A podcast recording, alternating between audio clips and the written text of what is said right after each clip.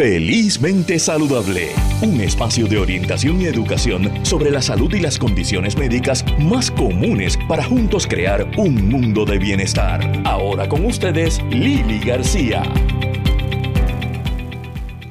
Muy buenos días y bienvenidos a otra edición de Felizmente Saludable, hoy 19 de agosto del 2023, otro día caluroso. Eh, y el polvo del Sahara aparentemente se ha disminuido un poco, así que eso va a ser eh, bueno para aquellos que padecen de asma. Yo he estado con las alergias en high y yo usualmente no padezco de alergia, pero esto ha sido bien fuerte esta semana. Hoy tenemos un programa bien interesante porque vamos a tocar un montón de temas todos distintos. Vamos a estar hablando de la ansiedad eh, al inicio de un de un nuevo comienzo escolar, específicamente con los niños. Eh, vamos a hablar acerca de lo que es el ritmo cardíaco y eh, cuál es lo, normal dentro del ritmo cardíaco, eh, cuál es la diferencia o hay un efecto directo con la presión y el ritmo cardíaco. Vamos a estar hablando acerca del nuevo centro de investigación clínica que se acaba de inaugurar esta semana en Puerto Rico. y vamos a comenzar hablando de un tema que es tan pertinente como doloroso y es la adicción a los opioides. Estamos hablando de algo que nos roba a miles de personas todos los años. Hay miles de familias siendo afectadas, no solamente obviamente en Puerto Rico y en Estados Unidos, por la adicción a opioides. Y tenemos con nosotros a una doctora médico generalista adiestrada en medicamento asistido para eh, trabajar, ¿verdad?, con la adicción a opioides. Y nos va a hablar acerca de los nuevos requisitos eh, los nuevos requisitos que hay para renovar, porque todos los médicos que van a trabajar con esto eh, necesitan una licencia federal del Drug Enforcement Agency o el DEA por sus siglos en inglés. Eh, así es que ahora hay nuevos requisitos para eso. esto está cambiando muchísimo a raíz de lo alarmante que es esta, esta adicción.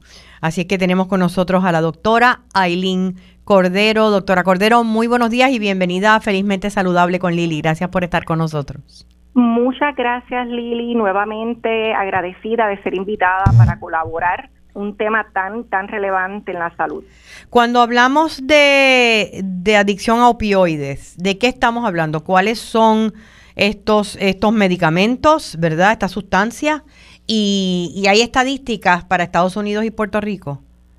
Pero cuando hablamos de adicción, tenemos que acordarnos adicción a sustancias, que es un desorden crónico, relapsante, caracterizado por una compulsividad para buscar, conseguir, usar drogas, a pesar de las consecuencias. Okay. Cuando hablamos específicamente de abuso de opioides, tenemos que ir al DSM-4, ¿verdad? Y ver todas las características que requiere el DSM-4 de severidad, intensidad, cuánto tiempo lleva, ¿verdad?, usando este, esta droga. Pero básicamente lo que dice es que es un desorden del cerebro altamente adictivo porque activan centros de recompensa en el cerebro. Se liberan endorfinas que son neurotransmisores que provocan bienestar. Nadie quiere sentirse mal y esto provoca un bienestar, sentirse bien, y ahí es que se crea el patrón de recompensa y de seguir usando estas sustancias. Y estas sustancias, en la mayoría de los casos, según lo que he leído, están siendo recetadas legalmente a personas porque las necesitan. El problema es el enganche después, ¿no? Bueno, eh, o no necesariamente. Hay sus indicaciones, hay, medicamentos controlados que tienen sus indicaciones. Personas con condiciones crónicas de dolor, y personas con condiciones también agudas, como por ejemplo los cánceres terminales, ¿verdad? Personas que tienen trauma y tienen que ser tratados con medicamentos, ya que los eh, medicamentos de dolor antiinflamatorios no esteroidales no funcionan, así que tienen sus indicaciones. Medicamentos recetados y de alguna forma también ilícitas que hacen el mal uso de estos medicamentos. Y esto es una de las causas varias que puede llevar a la adicción a drogas, ¿verdad? También hay unos componentes genéticos que personas que están más predispuestas a usar esta sustancia, pero definitivamente también hay un factor de medicamentos recetados y ya se están haciendo unas iniciativas para los médicos, de verdad, de poder recetar esto de una forma más responsable para crear menos menos adicción. Sí, porque sabemos que pues diga que sea por ignorancia o sea por falta de conocimiento, eh, ha habido muchos elementos los que han incidido en que esto se convierta en una epidemia. Correcto, hay varias cosas. Y ahora hay mucha educación, manejo de dolor, eh, manejo de, de, de, sustancias controladas de una forma responsable, clínicas del dolor, ¿verdad? Validarlo. Tenemos eh, fuentes que ayudan a filtrar, como el PMP Awareness, que es un sistema de monitoreo de prescripciones controladas, que el médico puede buscar a través de un sistema computadorizado qué medicamentos se le está usando, si está haciendo shopping o no, eh, qué doctores le han recetado medicamentos controlados. Eh, eh, hay iniciativas del gobierno para facilitar al doctor para hacer esto más responsablemente, claro que sí. ¿Cómo se trata una adicción a opioides? Es muchísimos factores, ¿verdad? Está, está, tiene que haber un componente psicosocial, un, componente psicosocial y un componente médico, ¿verdad? Se trata en un equipo. En Puerto Rico actualmente hay unas iniciativas de muchos centros 330, ¿verdad? Que tiene el equipo completo, eh, consejeros, psicólogos, médicos. También hay médicos en oficinas privadas que también llevan esto a cabo y se fijen si acaso para psicólogos. Eh, aquí la situación es que antes de junio 2023, antes de un mes y medio atrás, eh, había lo que se conocía el 2000 waiver, que es el Drug eh, Treatment Act, ¿verdad? Y lo que pretendía era que médicos cualificados y que tuvieran un, waiver eran los únicos que podían recetar el tratamiento para tratar a pacientes con abuso de opioides. Si un paciente iba a la oficina de un médico, decía, no, no, yo te voy a referir a tal sitio, en tal lugar los trata, yo no estoy ni autorizada a, tratar estos pacientes porque yo no estoy certificada.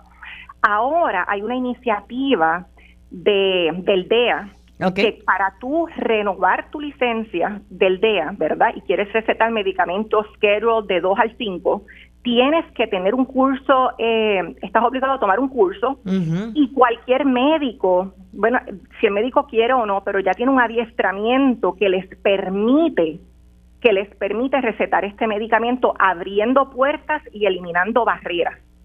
O sea, coges un adiestramiento de ocho horas, que ya es obligatorio por el día, ¿verdad? Claro.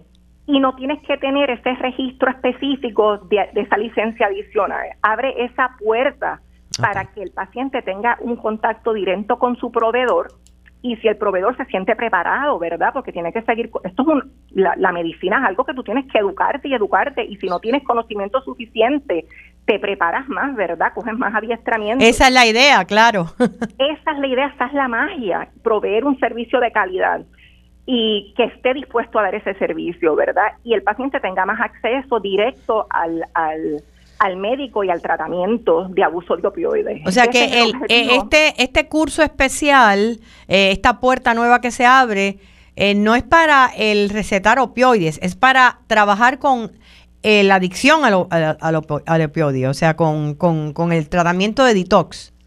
Lili totalmente está de acuerdo. Es para aumentar el servicio. Usted sabe que para el 2021 se estimaba que solamente había 99 mil personas proveedores que tenían el data waiver. Estamos hablando de Estados Unidos y Puerto Rico. 99 mil proveedores. De esos 99 mil proveedores, 40% no lo estaban usando. O sea, un 50, por, un, un 60% lo usaba. E, y muchos de ellos lo usaban muy por debajo. Y esto limitaba el acceso a este servicio de salud. Y todos sabemos que esto es un problema de política pública, ¿verdad? Definitivamente, sí. Eh, esto ayuda a romper esta barrera y brindar este servicio tan necesario. Ahora, una vez una vez el médico eh, tiene, ¿verdad?, eh, la licencia o tiene en este sentido el curso, ¿cómo se trata? Con la licencia del DEA suficiente, con la licencia del DEA suficiente. Actualmente, y quiero hacer hincapié, tenemos en metadona en el 2021 380 mil personas usando metadona para tratamiento de abuso de opioides. En buprenorfina tenemos 112 mil pacientes y en naltraxón tenemos 23 mil pacientes. Se estima de que solo uno de 10 personas adictas a opioides recibe medicamentos eh, para uso de opioides. Medicamentos. Y otro, un, por, un uno de 10% también lo recibe, pero no de medicamentos, sino de ayuda psicológica, que estamos hablando que actualmente un 2% está recibiendo algún tipo de tratamiento para uso de opioides. Eh, Esto lo que pretende es que abra más barreras y accesibilidad a los medicamentos para los pacientes. Definitivamente, eh, para muchas, digo, es lo que uno escucha en la calle, ¿verdad? Y como, como médico, pues usted sabrá mejor, pero uno, muchas personas se preocupan que el tratamiento es eh, cambiar una adicción por otra. Eh, no, mira, aquí lo que se pretende son, son varias cosas. Una es disminuir mortalidad, una disminuir sobredosis. En el 2021 hubieron 76 mil casos de sobredosis por opioides queremos disminuir esto. ¿Sabes que hay médicos, y quiero, y quiero hacer énfasis, que en su cartera tienen un, monitor de la presión, tienen, si acaso, un oxímetro de pulso. Además de eso, yo cargo con Narcan. Yo tengo una fundita con Narcan y unos guantes, porque me siento preparado que si, preparada que si veo un paciente o una persona en la calle que posiblemente tenga una sobredosis, puedo darle ese antídoto, ¿verdad? Puedo darle ese medicamento que revierte y esos son medicamentos que están accesibles, que hay muchas agencias del gobierno que lo da hasta gratuito oh, para revertir sobredosis en Narcan. Así que, que eh, el propósito no es eh, voy a sustituir un medicamento por otro, es que este medicamento es de función prolongada, ¿verdad? No, la persona no tiene que estar cada dos horas buscando, esto es el propósito de este medicamento es que la persona sea funcional Seguro. en su comunidad, reintegre en el campo laboral, en el campo de la sociedad, recupere tiempo perdido de la familia y pueda ser una persona útil para la sociedad. Eso es lo que pretende el medicamento, que sea funcional. Y lo más interesante que todo es que yo he visto, yo he trabajado con esto más de cuatro años y he visto cómo esto ayuda a los pacientes que llevan una vida totalmente saludable y funcional, tienen su trabajo, están estudiando, están casados, han recuperado tiempo perdido, llevan ya ciertos años en el tratamiento y están disminuyendo dosis del medicamento poco a poco. Es algo completamente funcional. Claro, no es bien positivo y eh, obviamente acompañado de la terapia.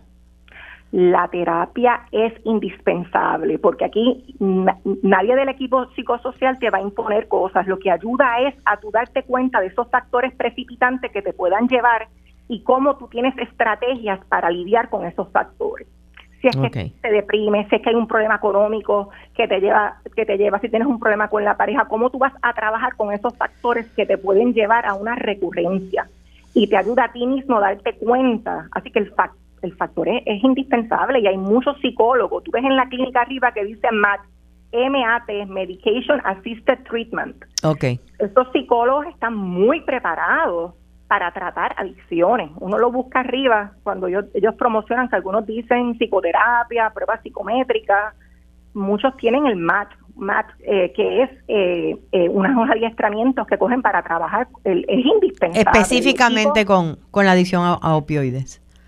Correcto, correcto. ¿Dónde pueden los médicos aquí en Puerto Rico tomar esos cursos?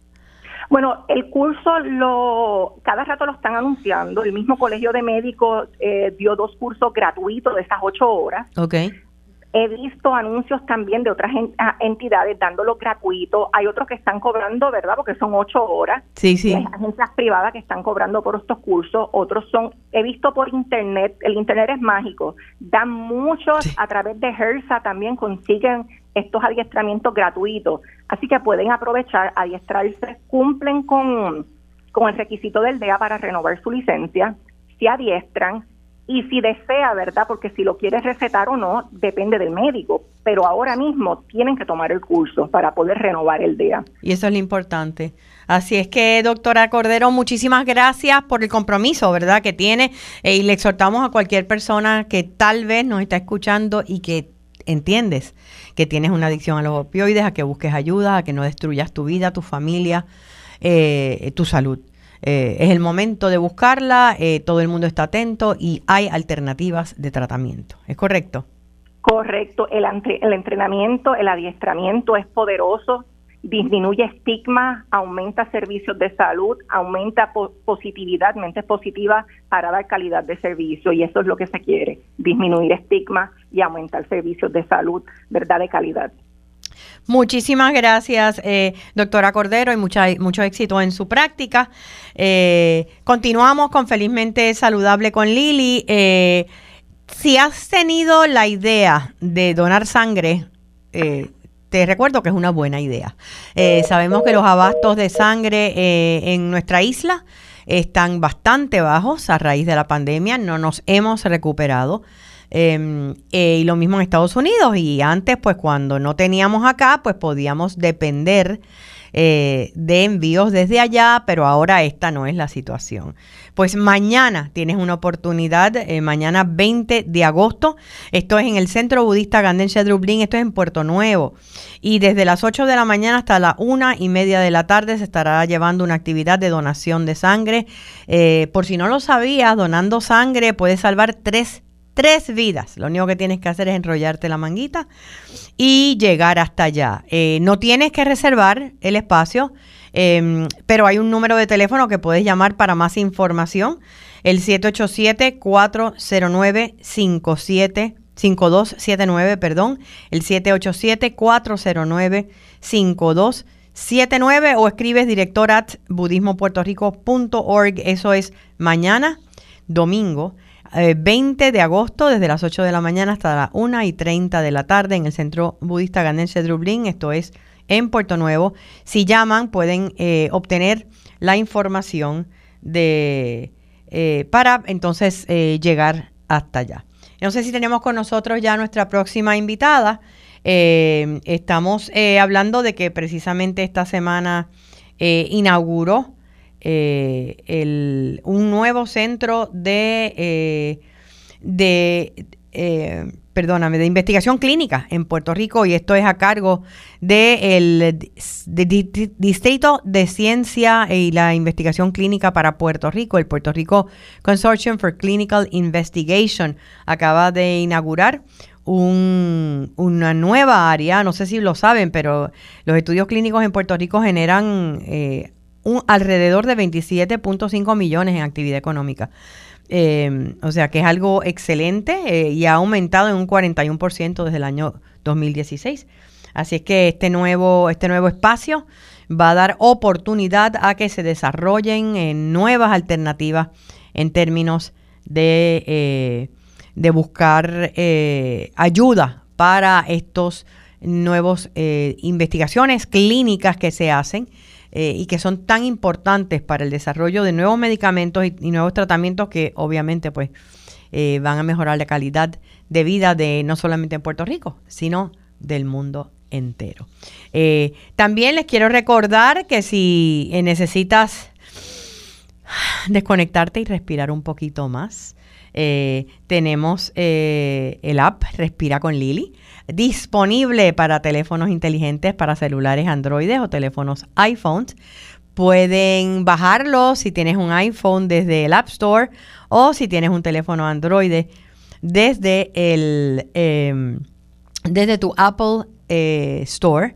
Así es que bájalo y puedes escuchar meditaciones dirigidas con diferentes propósitos eh, y, creo que te pueden ayudar a desconectarte en, momentos donde tanto lo necesitamos, de un poquito más de paz, de tranquilidad. Respira con Lili, la aplicación para los teléfonos. Y eh, ¿cuántos de ustedes en algún momento han sufrido un episodio de arritmia? ¿O cuántos van al médico y resulta que tu ritmo cardíaco está un poco acelerado? ¿Tiene que ver con la alta presión? No tiene que ver. Esto es de uno de algunos temas que vamos a estar conversando con el cardiólogo doctor Carlos Díaz. Muy buenos días, Carlos, y bienvenido a Felizmente Saludable con Lili. Buenos días, Lili. Buenos días a tu radio audiencia y, espero que estés pasando muy bien. Eh, yo siempre gozando aquí. ¿Y cómo está tu ritmo cardíaco hoy? hoy estamos tranquilos, empezando la mañana. Estamos porque estamos empezando el día. ¿Nos puedes definir eh, qué es lo que controla el ritmo cardíaco, que a qué es y cuáles son los valores normales para, para nosotros? Bueno, hay que entender que el corazón tiene un sistema, de una estructura que para poder articular su contracción, para poder bombear, pues necesita tener una serie de nervios que, están dentro del músculo cardíaco para tener una coordinación de, lo que llaman el bombeo. ¿eh? Cuando este sistema eléctrico que pues tiene una batería que se llama un marcapaso en la parte arriba del corazón que genera una electricidad a través de todo el corazón para que el bombeo sea sincronizado, sea coordinado, ¿verdad? Cuando hay problemas con este marcapaso, cuando hay problemas con esta batería, con, pues tenemos desórdenes en el ritmo cardíaco. Entonces el corazón empieza a latir de una forma de, una forma no coordinada, de una forma desordenada. Y ahí es que eso se llama una arritmia, porque es que está fuera de lo que llaman el ritmo normal del corazón. Y hay varias arritmias, hay arritmias que surgen de la parte de arriba del corazón, que son los atrios, y otras arritmias que surgen de la parte de abajo del corazón, que son los ventrículos. Y hay muchas condiciones que van a alterar o van a dañar ese marcapaso, esa batería que tenemos donde se genera el impulso eléctrico, se va a dañar, eso va a causar la arritmia y problemas hasta la muerte. Esas arritmias, algunas pueden ser temporeras o una vez una persona desarrolla arritmia es para toda la vida. No pueden ser temporeras, por ejemplo, mire, tenemos pacientes que bajo el, estrés, fumó mucho, por un momento que estuvo de guardia, tomó mucho café, más Coca-Cola, claro. Eh, entonces eh, fumó por mucho rato porque estaba eh, estos soldados de guardia, ¿qué ha pasado?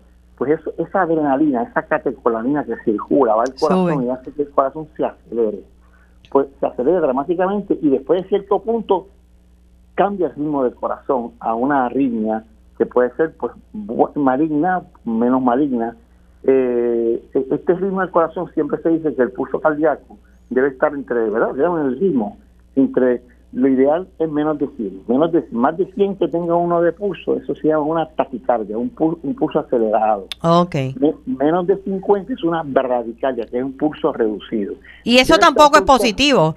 El que ¿Ah? tenga bradicardia tampoco es positivo. No, no es positivo porque acuérdate que necesitamos el corazón bombee con una cantidad de veces para que lleve la sangre y la oxigenación a los músculos y al cerebro, para que el cuerpo funcione ágil si tú tienes un pulso en 30, en 40, el, cuerpo no va el cuerpo no va a recibir la cantidad de sangre necesaria, ni los músculos, se va a sentir débil, se puede marear, se puede caer y puede perder el conocimiento. Por eso es que a los pacientes que tienen menos de 50, pues uno los observa, a veces tienen 40 y pico, se observa, depende de la condición, pero generalmente los pacientes que tienen un pulso bien bajito, así y que tengan síntomas como lo que te acabo de escribir, hay que ponerle un marcapaso. Eso, eso, ese aparatito que se pone en el pecho para que se pueda, pues ese aparatito hace que el corazón lata por lo menos a más de 60. Es decir, que si el latido del corazón del paciente baja de 60, el marcapaso se prende. Pero si el paciente vuelve otra vez a más de 60, pues el marcapaso se apaga. Es como un backup. Como una, es como una batería, como si fuera un backup. ¿Cuál es la diferencia entre un marcapaso y un desfibrilador? Perfecto. Un, un marcapaso, pues para pulsos que están bien bajos, con pacientes que tienen síntomas. Ah, tiene 35, el marcapaso del corazón, digo, el marcapaso del corazoncito, el que es natural, ya está tan deteriorado que no genera los pulsos necesarios de 60 ni 70 ni 80. Pues entonces genera solamente 30 y el paciente, bendito, está en un, no se siente bien, se puede marear, ha tenido síntomas, pues se le pone un marcapaso para, porque es para el pulso bajo. Entonces, este marcapaso se, se, se, pone, se, se, se, indica o se le pone unas instrucciones bien, bien sofisticados para que, por ejemplo, si el paciente pues está por ahí y el paciente le bajó a menos de 60, pues él prende y tira un pulso en 60 mínimo. Ah, pues, si el paciente hace ejercicio, pues el marcapaso se apaga porque el marcapaso estaba indicado a tirar cuando estaba cuando bajara a menos de 60. Ahora, ¿qué es un desfibrilador? Pues hay arritmias cardíacas que son de la parte de abajo del corazón, que son los ventrículos, que es la parte que es más fuerte del corazón. Cuando el corazón se daña por un infarto, ese corazón sufre una daños. Tú ves a muchachos jóvenes que se quedan en el piso. O sea, son muchachos que están en los atletas que se han caído últimamente. Sí, sí, sí. Eh, pues son arritmias porque el músculo cardíaco tiene problemas. Entonces surgen de ahí unas arritmias de los nervios que están en ese músculo y son una arritmia acelerada, de, de, 130 a 200 por, por minuto del pulso, pero son arritmias que también son arritmias que no están fuera de control, ponen al corazón que no hay coordinación entre la parte de arriba y la parte de abajo del corazón, como que el corazón se mueve pero no genera bombeo perfecto, o sea, se mueve y se mueve, se mueve, se mueve, se mueve, pero no no bombea. Ok. Porque es una arritmia tan fuerte y tan severa. Es como un movimiento errático. Errático desordenado. Y ellos le llaman fibrilación ventricular. O, una, o una taquicardia ventricular. Entonces, es, tan fuerte que, que tú ves que se mueve el corazón mucho, mucho, mucho, mucho, pero no boom, boom, boom, no bombea. Y, ahí es que se coloca entonces un desfibrilador.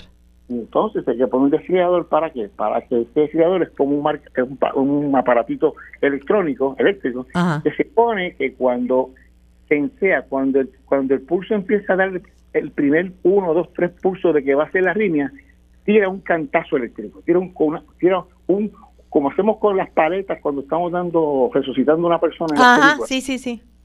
Pues eso lo hace internamente en un cablecito que se le pone al corazón para que tire un shock eléctrico, ¡pah! Y rompe la y evita que la arritmia se genere. Y eso evita que el paciente pierda el conocimiento y muera. Y muera. Estas son las arritmias que son muertes súbitas.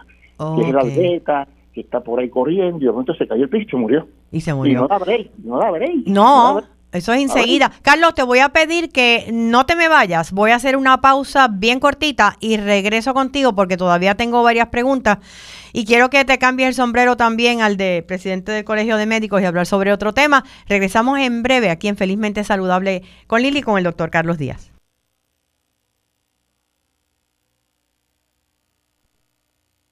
Quédate con nosotros, oriéntate, edúcate y vive felizmente saludable en Radio Isla 1320. Puede tener muchas caras. El cansancio y la falta de energía, cambios emocionales y la dificultad para concentrarte. Tu piel luce diferente y estás perdiendo cabello o aumentas de peso sin razón alguna. Podría ser hipotiroidismo, lo que hace que tu metabolismo se ponga lento y afecta el funcionamiento de tu cuerpo. Habla con tu médico hoy, pregúntale por la prueba de TSH y presenta tu mejor Seguimos con más en Felizmente Saludable. Ahora con ustedes, Lili García. Y de regreso en Felizmente Saludable con Lili, estamos hablando con el doctor Carlos Díaz, cardiólogo, acerca de lo que es la, eh, las arritmias, ¿verdad? Lo que es el ritmo cardíaco, cuando está deficiente, etcétera, etcétera. Eh, y definimos lo, cuál es la diferencia entre un marcapasos y un desfibrilador. Y quería que preguntarte también, ¿hay una relación entre el ritmo cardíaco y la alta presión o no necesariamente? ¿Puede haber una, presión, una persona con problemas de ritmo pero que tiene la presión bien o, no? No, sí, definitivamente hay una, hay una relación, porque el corazón, si por muchos años se somete a la presión alta, pues puede desarrollar cambios en la estructura del corazón, en el músculo cardíaco, tanto en la parte de arriba del corazón, que son los atrios, como en la parte de abajo del corazón, que son los ventrículos. Y esos cambios en la estructura por la hipertensión, porque acuérdate que el corazón es un músculo cardíaco, es como el músculo de la, del brazo. Claro una presión a un peso, ¿qué le pasa al músculo? Se engruesa el músculo, ¿verdad? Y cuando usted deja de hacer los ejercicios en los, en los gimnasios, pues ese músculo vuelve a su normalidad.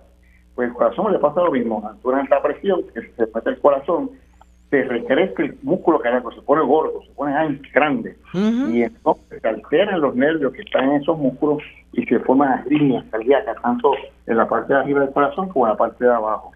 Las de arriba del corazón, que son los atrios, que son las famosas fibrilaciones arteriales, que son las que vemos por ahí, que anuncian muchos medicamentos que se dan para esas líneas, que son anticoagulantes porque pueden desarrollar derrames cerebrales, infartos cerebrales. Ok. esas líneas que son, que son benignas, son bien tratables, bien fáciles de reconocer, pero si no se anticoagula, se le da anticoagulante, pero pueden tener un infarto cerebral. Ok, ahora entiendo por qué a, pacientes de arritmia, eh, ¿verdad? O de fibrilación ventricular se les, se les da, se les receta anticoagulante. Sí, porque si, si ese ritmo, hay, la, fibrilación de los atrios, es la más conocida, fibrilación atrial, es más a la hipertensión crónica, pues va a tener un, una parte del corazón, que son los atrios, un poco deformadas, agrandadas, y ahí se generan estas pulsaciones eh, anormales que quedan la arritmia. Y hay que controlar ese pulso, que es lo más importante, y se dan medicamentos para volverlo a convertir a un ritmo normal o controlar el pulso, pero tiene que darse anticoagulación.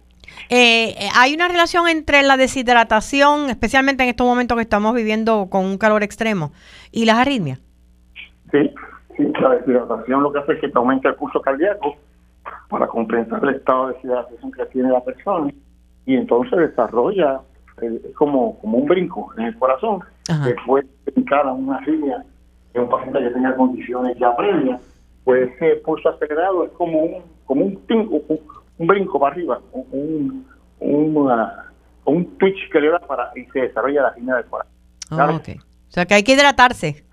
Bien hidratado. La hidratación y mantener una actividad física son las mejores medicinas que hemos encontrado para evitar, obviamente, pues la hipertensión, aquellos factores como el fumar, la diabetes, hay que controlarla para evitar que este músculo cardíaco se dañe, se deteriore y se pone de harina. Igual también, mira, los, los, los, los eh, estas bebidas energizantes. Energizantes, sí. Señores, eh, señores, eviten eso, eviten eso. La bebida energizante tiene un alto índice de, desarrollo de arritmias cardíacas. Digo, sí, si eres un atleta de alto rendimiento, ¿verdad? O estás corriendo un, un 5K, un 10K, yo lo entiendo, pero, pero si no, me parece tonto que la gente esté tomando estos estas bebidas que te pueden causar tanto daño al corazón.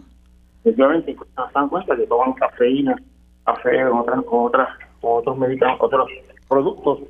Y entonces, ¿qué pasa? Que se meten los energizantes, más la mezclan con alcohol. Y ahí viene la consecuencia de que aumenta el pulso y está bien ahí. Y yo pacientes con arritmias cardíacas porque están usando esto, estos suplementos energizantes en el original. Claro. Bueno, vamos a cambiarnos de sombrero y vamos ahora a, a, Carlos Díaz, el presidente del Colegio de Médicos. ¿Qué está pasando con nuestros hospitales, Carlos? Ya sabemos que hay por lo menos uno en proceso de quiebra, no sé si otro ha leído un empujón.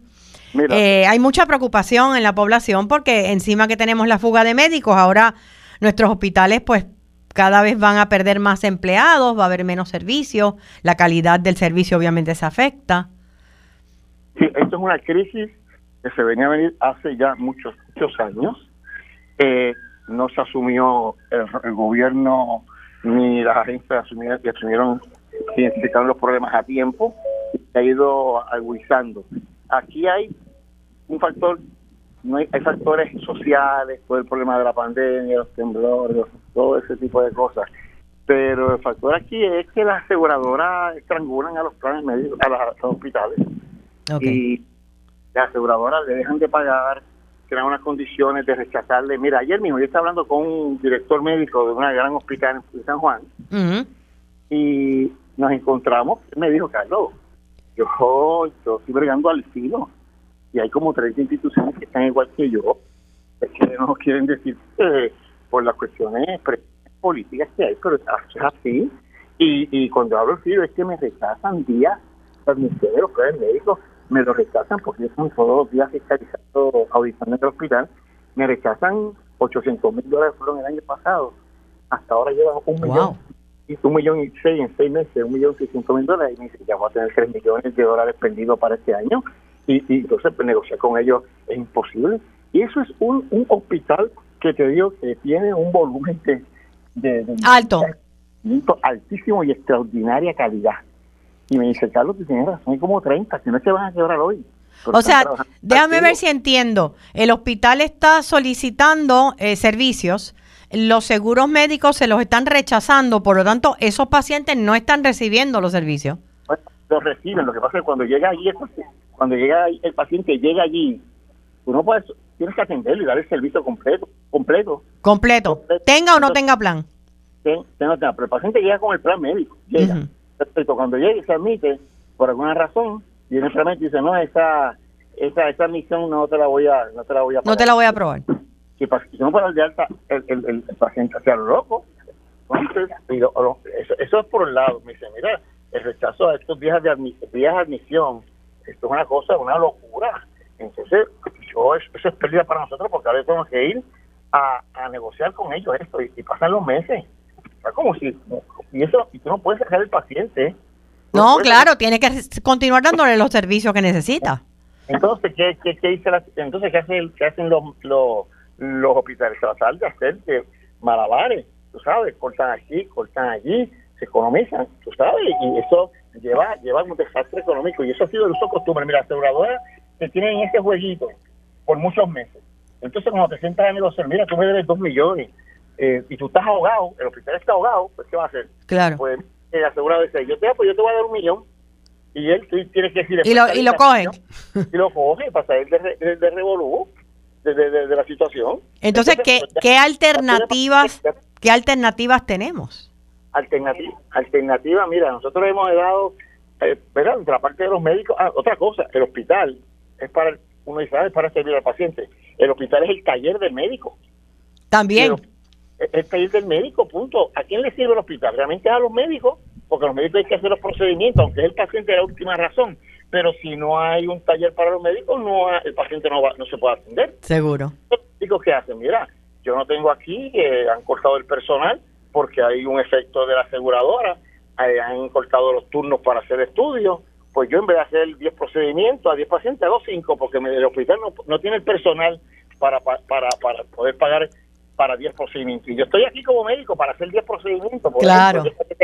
pero el hospital, entendiendo la situación, acortando gastos, pues lo que tiene es para que yo pueda hacer 5 cateterismos. En vez de el hospital deja de ganar, el médico deja de ganar. ¿Y qué hace el médico? Pues mira, yo soy eficiente, yo quiero eficiencia. Pues me están diciendo que en Estados Unidos yo hago 12 en el mismo tiempo que, aquí hago 5. O sea, eh, y, entonces ahí, ahí que viene el problema. Es duro. El problema es económico y económico hay que el gobierno le ha pasado la manita a la aseguradora. No, no es que asegurar. El, gobierno está aquí para proteger al paciente. Y el, gobierno aquí, si tú te das cuenta, se encarga solamente un tema, el plan vital, que es el plan de la reforma. El resto de la población parece que no tiene quien lo defienda. Es como si no existiéramos. Como si no existiéramos. O sea, yo le he dicho siempre así a las autoridades que, que, hemos hecho. De hecho, yo hace un año, año, en agosto del año pasado, presenté 15 propuestas, Billy, 15 propuestas para que no se vayan los médicos de Puerto Rico y para mejorar las condiciones de los que están se queden y para que vengan. Estas 15 propuestas, en vez de, sentarse, propuestas, en vez de sentarse con nosotros, analizarlas, que mira, son por órdenes administrativas, pequeñas enmiendas a algunas leyes, eh, básicamente hacer cosas pequeñas. Claro, claro, empezar por algún sitio. Ah, pero no se sientan sabiendo que el colegio, que es el colegio profesional, que está conscientes de la situación, que son personas preparadas en este ambiente, en, este, en esta área. Claro. Somos los que llevamos, si vienes a ver, como te decimos nosotros, y, lo tengo que decir, y no es que sean los médicos, no necesitamos de los técnicos y todo el mundo, pero mira, un laboratorio, ¿por qué funciona un laboratorio? Por una orden médica. Sí. Una farmacia, ¿por qué receta? Por una orden médica. ¿Cómo se admite un hospital? Por una orden médica. Pues entonces los médicos tienen que protegerlos. Porque entonces se genera una industria que permite que hayan técnicos y que todo el mundo pues tenga ¿verdad? su ingreso y, se den trabajo. 15 propuestas que se presentaron y ninguna ha sido recibida por el Ejecutivo, ni tampoco, o sea, de una forma que yo digo, pero, pero ¿cuál, es la, ¿cuál es la razón?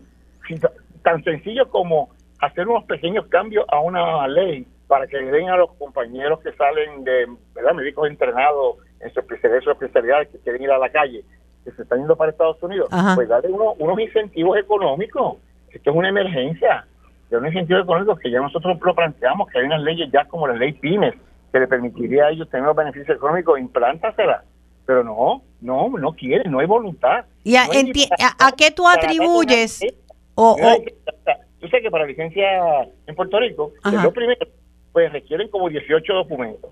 Pues mira, vamos a que requieran solamente tres, los más importantes, y darle una licencia casi inmediatamente a estos, a estos compañeros para que se queden en Puerto Rico. Y por orden ejecutiva, le ordenan a las aseguradoras que no pueden cerrar sus redes, tienen que darle número de proveedor para que el médico pueda facturar los servicios. Tú haces dos o tres de estos cambios y ganan, y, y, todo, y todo se mejora. ¿Y qué, ¿Y qué será? ¿Que no entienden? Digo, porque todos los legisladores, en el caso, eh, hablando de la legislatura como tal, o sea, son pacientes, ellos y su familia bastantes proyectos tienen, pues se encaminan en la legislatura, pero están ayudando, a la, ayudando, pero el Ejecutivo no actúa, no abre la capacidad, no oye, dice siempre que esto está bien, que hicieron esto, hicieron aquello, de pequeñas cositas y, la, y, usan los medios para hacer a la gente que están haciendo cosas y ahí se viene, tú ocultar, es como tú meter el, el, el polvo de la casa debajo de la alfombra. Seguro. sí, sí, sí. Es maquillaje, lo que estás haciendo es un poquito de maquillaje maquillaje porque piensan que le puede costar políticamente. Mira, lo peor es lo que están haciendo. Si la clase médica profesional que conoce esto, está dando una alternativa, acógela con respeto, acógela con seriedad, vamos a sentarnos, por lo menos no se, no se hacen 15 horas, pero se logran 5. Y tú ves la buena actitud de, trabajar por el bien de la gente y de los profesionales. Pero no, es minimizar todo, mirar para el lado y digo soldo. Sí, no, eh, la verdad es que... Eh, eh, nos desgarra el alma a todos, ¿verdad? Eh, porque no es algo que nos afecta todos los días a todos los residentes de esta isla y eh, ojalá, porque sabemos que la negociación es posible si hay buena voluntad, siempre. Hay buena voluntad y, y sentarnos y ver, mira, ¿quién, ¿quién tiene el poder aquí? Los diferentes secretarios del gobernador tienen el poder de hacer mucho por el país, porque de todo, tienen el poder y no hacen nada, y no ejecutan nada. Oye, tú estás hablando de una clase profesional de muchos años que recibe este país a los médicos. ¿Por qué no escuchas a los médicos? Escucha, siéntate con seriedad y vamos a, plantear las propuestas y vamos a buscar las soluciones alternativas para que se ejecuten. Pero no se hace nada. Y después uno es un politiquero. no, eso no es así. Mira, eh, bájate la aplicación mía de Respira con Lili hoy al celular. Y Inhala y exhala. Y vamos a esperar que, ¿verdad? Toquemos mentes, toquemos corazones y esto se pueda dar. Porque es bien difícil, pero hasta que no le toca a un familiar tuyo y te das cuenta de la situación, entonces es que te duele. Mira, aquí está todo al garete, Centroamérica está al garete también, los los municipios. Tú ves las estadísticas, tú ves, lo, tú ves lo que está pasando. Y cuando dicen, ah, hay números, mira, no es cuestión de números, es cuestión de, de, tener empatía, tener sensibilidad al dolor humano, es lo más importante. Eso es lo más importante de todo. Nuestra gente, nuestra gente, los funcionarios públicos tienen que rendirle cuenta a la gente, a la gente que los eligió y esperan de estos, de estos funcionarios lo mejor, no mirar la cara y tratar de hacer un show para, para cuestiones personales individuales. Eh, pues te doy las gracias, espero eh, que todo esto pues vaya poquito a poco, aunque sea con pasos de bebé, cambiando eh, y, y, para bien sea. Gracias al doctor Carlos Díaz, cardiólogo. Lili, Ajá. el 14 de octubre, la gran actividad de llamado de pueblo Unidos por la Salud. Ok. Porque nosotros somos pacientes en el Coliseo Roberto Clemente, un día completo de servicio de salud a todo el país y de, y de, y de hacer conciencia de que hacer lo más importante se está citando a todo el liderato. Ya San Juan está el alcalde, el alcalde de Bayamón, el alcalde y la alcaldesa de Loíza, van a estar todos los funcionarios de todos los partidos, de todas las ideologías, de todas las religiones, los militares, los evangélicos, todo. El se tiene que desbordar para demostrarle al país y a los líderes que la salud es primero. No es una marcha de protesta para que no estén diciendo que son hay politiquería. No es una marcha, es, un encuentro de salud. Un encuentro de salud extraordinario de todos los líderes, lo han aceptado todos los líderes de todos los partidos y, y van, van a haber servicios, clínicas, van a haber orientaciones, van a haber educaciones. Excelente. Eh, repite repite la fecha, por favor. El 14 de octubre, en el, desde las 9 de la mañana hasta las 6 de la tarde, en el Coliseo Roberto Clemente eh, le di gracias al alcalde de San Juan que ha puesto a disponibilidad para esta actividad y todos sus servicios. El alcalde de Bayamón se va a unir, ya está unido, la alcaldesa de Loíza está unida y ya estamos yendo a todos los diferentes alcaldes para que se una esa magna actividad, que sea la manifestación más grande en la historia que pueda haber del pueblo puertorriqueño yendo allí a buscar de los proveedores la salud, que es lo mejor que damos nosotros, no de una forma de protesta, no de una, es una protesta silenciosa. Claro, de alguna forma, seguro, pero es este... pero bonita, bonita sensitiva, que es lo que hacemos los profesionales y los proveedores, dar servicio y asegurar la salud, pues vamos a dar eso al país y crear un, día nacional de, unidos por la salud, porque todos somos pacientes. Muchísimas gracias y éxito en la actividad. Esperamos estar allí. Está invitada para que estés con nosotros allí. Claro que sí. Muchas gracias al doctor Carlos Díaz, eh, que él es eh, cardiólogo, por supuesto, y presidente también del Colegio de Médicos de Puerto Rico. Definitivamente una situación que nos afecta a todos eh, y es la crisis de salud en este país, que incluye la crisis en los hospitales y la crisis de los médicos que se nos están yendo y hay alternativas. Lo escucharon. Bueno. El comienzo de clase, yo sé que es trauma para muchos padres, pero eh, también puede ser momento emocionalmente de ansiedad para muchos niños. Eh, y tenemos con nosotros al psicólogo escolar Antonio Aguilar. Antonio ha estado con nosotros antes. Bienvenido nuevamente a Felizmente Saludable con Lili, Antonio. Muchísimas gracias por la invitación. Un cordial saludo a usted, Lili, y a todo el público Radio Escucha. Eh, gracias por nuevamente. Y, y ¿me puedes decir cuándo o qué, qué podrían ser las señales que nos pueden indicar que hay ansiedad en niños, ¿verdad? O adolescentes o preadolescentes a la hora de regresar a la escuela. ¿Y qué las puede estar eh, causando? Claro que sí. Pues, primero, me, para contestar la pregunta, me gustaría iniciar mi respuesta a base de los diferentes tipos de ansiedad que suelen ser comunes en los niños y los adolescentes En los niños pequeños, pero también se puede dar en adolescentes, y está lo que se conoce como la ansiedad por separación. Eso se por, por eso, cuando uno observa a un niño, también puede ser un adolescente o un adolescente, por aquello de un lenguaje inclusivo, que, es, que, que, depende, que depende mucho de la mamá o del papá, o incluso puede ser de algún adulto con el que se identifique.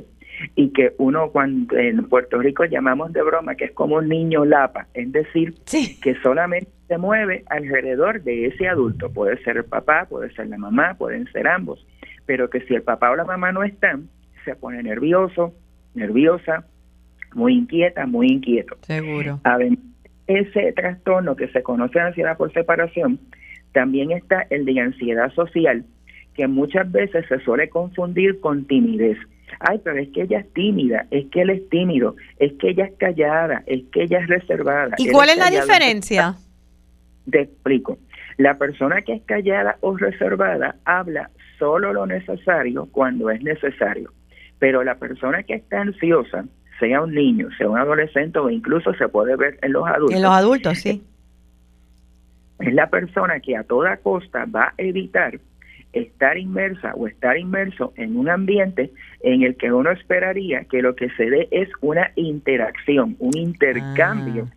ya sea pues de opiniones, de intereses, un intercambio comunicológico, ya sea verbal, eh, mayormente verbal, que debería decir, y esa y esas conductas no se ven porque porque la persona procura es como escaparse de la situación. O sea que el tímido no es que evita las situaciones donde haya otras personas y pueda comunicarse sino que habla poco eh, pero el pero el que tiene ansiedad social trata de evitar o sea que se aísla hasta cierto punto. La persona que se aísla o como mencioné se escapa. Por ejemplo es una persona que da la cara y luego, digamos, como de uno o dos minutos, desaparece y nadie tiene idea de cómo fue que se desapareció.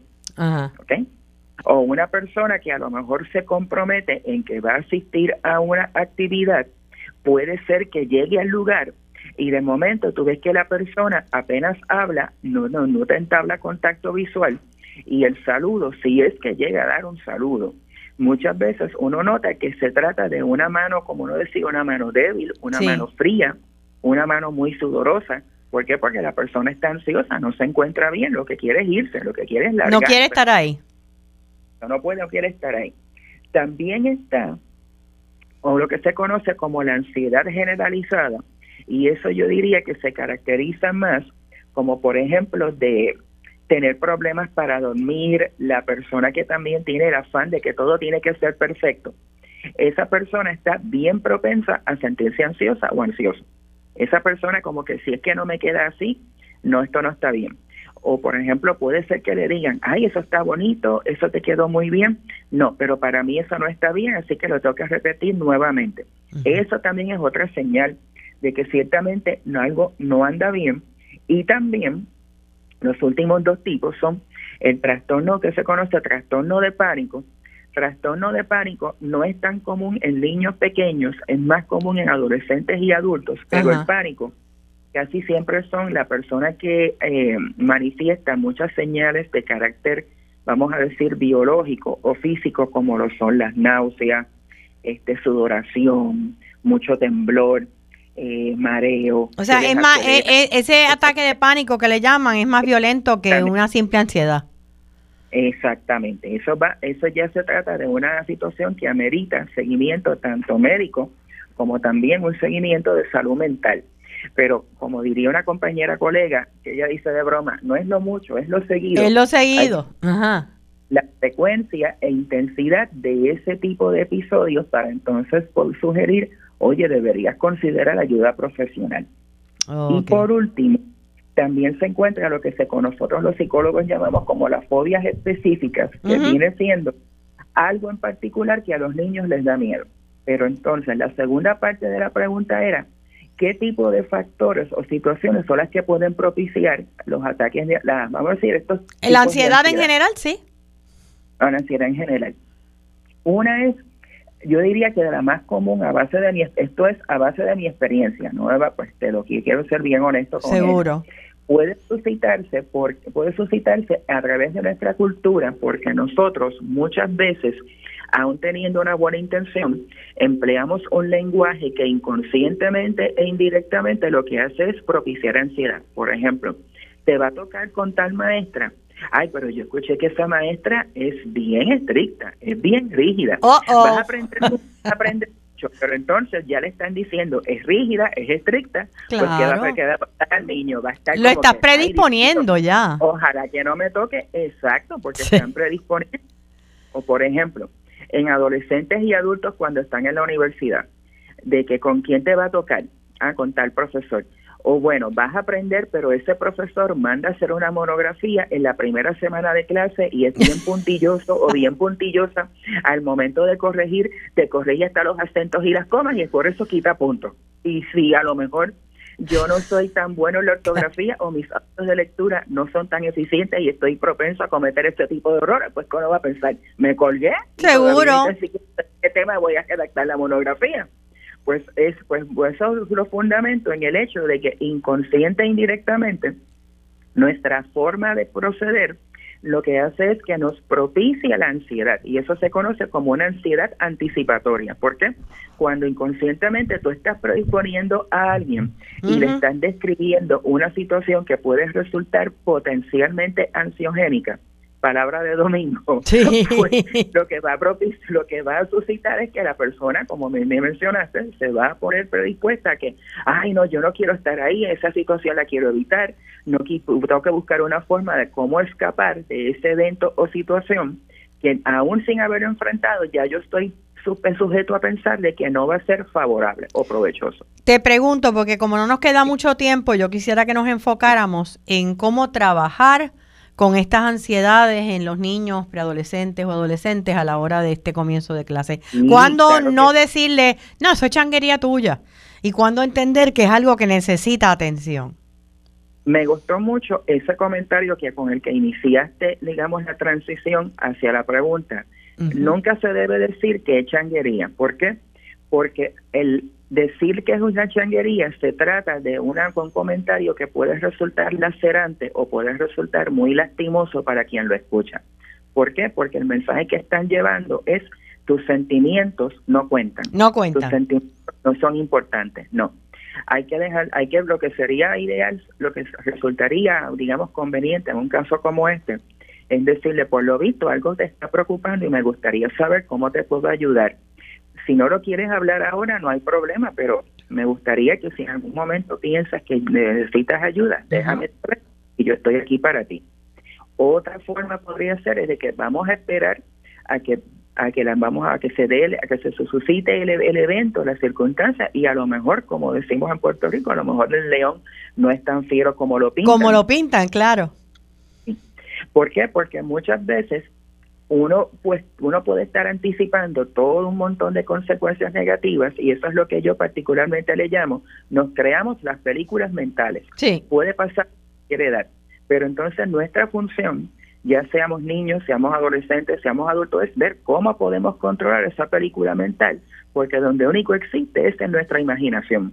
Que hay que preguntarnos continuamente qué garantía o qué seguridad o incluso qué evidencia tenemos de que lo que estamos imaginando verdaderamente es tan cierto como lo estamos proyectando o como lo estamos concibiendo. La respuesta es que muchas veces no tenemos ninguna evidencia que pueda No. resultar constatable o validable. ¿Y eso el niño Válido. lo puede reconocer? No, en qué bueno que qué bueno que lo traes a colación. En los niños es más difícil poder reconocerlo porque los niños, pues claro está, por su nivel de madurez, todavía no cuentan con las mismas herramientas que tenemos nosotros los adultos. Seguro. Por eso es que es importante que, por ejemplo, una maestra, que eso es algo que yo pues he ido abog- abogando por muchos años, las maestras tienen que estar un poquitito más alerta. Quizá al decir la palabra tienen, pues no me gustaría que lo hiciera como un mandato, pero me refiero a Pero deberían, vamos a ponerlo así. de que digamos de que de- digamos de que en la medida en que puedan ser más observadoras lo que se podría hacer es pedirle por ejemplo a su ahora que gracias a Dios en Puerto Rico ya tenemos los psicólogos escolares y las trabajadoras sociales es si usted observa que hay un niño que esté como más preocupado de la cuenta que se le digamos como que en vez de socializar con niños de su edad prefiere más compañía de adultos, que en vez, digamos, como de tener un grupo grande, es solamente como con una sola persona, dos personas. No necesariamente que eso sea malo, pero ese debería ser un estudiante que debería, que deber, se debería, digamos, pone, prestar más atención. Seguro, prestarle atención. Esta ayuda. Exacto, prestarle más atención a ver qué tipo de ayuda necesita o pueda necesitar. Eh, o sea que sí hay alternativas. ¿Cuándo entonces saber eh, si ya llega un momento de exageración, entonces buscar ayuda psicológica? Eh, sí, eso obviamente responde a tres aspectos. Uno de esos aspectos es las actividades que hace estudiante, si lo estamos llevando en el plano de niños y adolescentes, resultan predilectas y está y, ya hay una interferencia con ese tipo de actividades predilectas. Por ejemplo, le gustaban los deportes, pero ahora como que no quiere ir a practicar el deporte. Le gustaba, por ejemplo, digamos, el arte o la música y ahora no quiere como que nada que ver, que nada que tenga que ver con eso. Ok, pues se está limitando. Otra puede ser el patrón de sueño. Digamos, está invirtiendo muchísimo tiempo, digamos, como con una ansiedad que no le permite poder dormir que le está impidiendo que pueda descansar siete u ocho horas. Esa puede ser otra señal de alerta. También se encuentran los patrones de alimentación y se va siempre a los extremos. O come mucho o come poco. O dejan de comer. También, O dejar de comer. Exacto. Eso también es otra señal de alerta. Esas son las tres claves esenciales para uno percatarse de que, hey, efectivamente, aquí puede haber un asunto que amerite mayor atención y que no debe pasarse por alto. Gracias, Antonio Aguilar, psicólogo escolar. Nos has dado un curso crash en, en ansiedad eh, preescolar 101. Así es que muchísimas gracias porque creo que le, hemos, le hemos dado herramientas no solamente a maestros y maestras eh, que nos están escuchando, sino a padres y madres y cuidadores eh, que también necesitan estar atentos a todo esto. Así que muchísimas gracias, Antonio, y feliz comienzo de semestre escolar. Gracias a usted, Lili, y siempre las órdenes. Y un saludo nuevamente al público Radio Escucha. Gracias y gracias a ustedes, amigos de Felizmente Saludable y de Radio Isla. Y será hasta el próximo sábado. Así que recuerden siempre que la felicidad es una decisión personal. Mucha salud y mucha felicidad para ustedes en esta próxima semana.